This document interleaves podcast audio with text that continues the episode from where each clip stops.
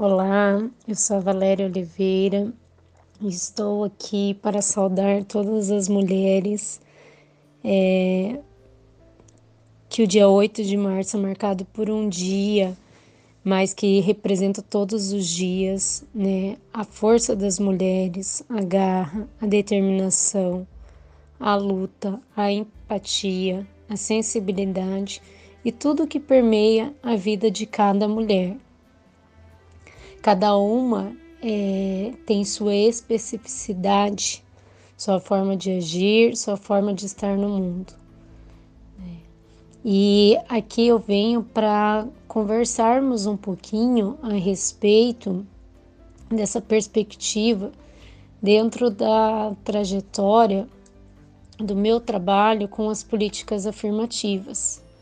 Né? Eu sou mulher, trabalhadora, servidora pública federal que trabalham com políticas étnico-raciais, políticas afirmativas dentro da Universidade Federal do Paraná.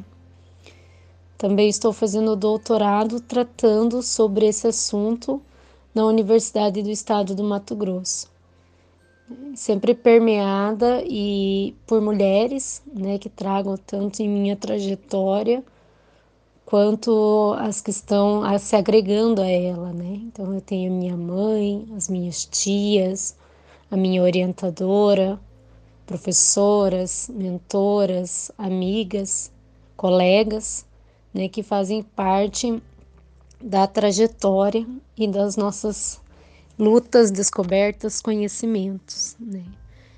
Quando se trata de falar sobre políticas afirmativas ou ações afirmativas, a gente sempre pensa na correspondência que se faz para atender grupos né, sociais que se encontram em condições de desvantagem ou vulnerabilidade social em decorrência de fatos históricos, culturais e econômicos, né, como nos apresenta Fonseca, ou até mesmo na perspectiva da CEPIR de 2015, que traz que as ações afirmativas são políticas públicas feitas pelo governo ou pela iniciativa privada, com o objetivo de corrigir desigualdades raciais presentes na sociedade, acumuladas ao longo de anos uma ação afirmativa, ela busca oferecer igualdade de oportunidade a todos.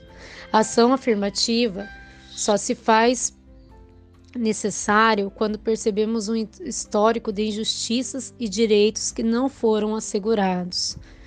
E trabalhar com essa e trabalhar com esta perspectiva é de suma importância, pois é, nesta oportunidade que tive de atuar nesta área, Conheci muitas mulheres e diferentes mulheres, mulheres indígenas, mulheres quilombolas, mulheres negras, mulheres que vieram de situações de vulnerabilidade, mulheres que fazem parte de políticas como as de cotas, né, que partem de um, de um espaço é, social diferenciado.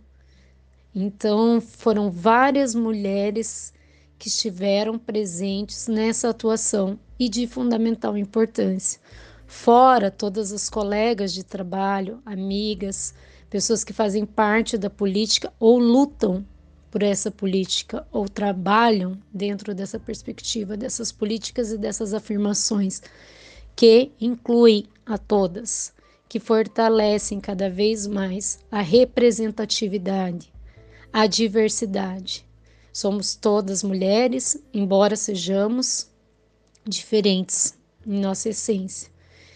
E buscamos o que é primordial, o respeito. Né? O respeito às diferenças, o respeito às liberdades. Né? Independente de raça, de classe, de religião, independente de orientação sexual, independente da sua atuação ou não, de ser mãe ou não. É, somos todas mulheres, precisamos estar, sim, em todos os espaços dos quais queremos fazer parte e, acima de tudo, ser respeitadas. Né? Partirmos também para a sororidade. Então, é, eu deixo aqui né, meu agradecimento pela oportunidade de compartilhar. Deixo aqui a minha esperança, né, a minha luta por direitos sociais, por novas possibilidades. E para finalizar, é, eu trago aqui um, um trecho né, de Rosa de Luxemburgo. Por um mundo onde sejamos socialmente iguais, humanamente diferentes e totalmente livres. Né, a todas as mulheres que estão aqui, né, nesse país afora, em todo o mundo, que podemos, que possamos, né, cada vez mais lutar por igualdade, estar é, nos diferentes locais, sermos respeitadas em nossas especificidades, termos força, perseverança, é, resiliência para nunca desistirmos dos nossos sonhos. Um grande carinhoso abraço. Até mais.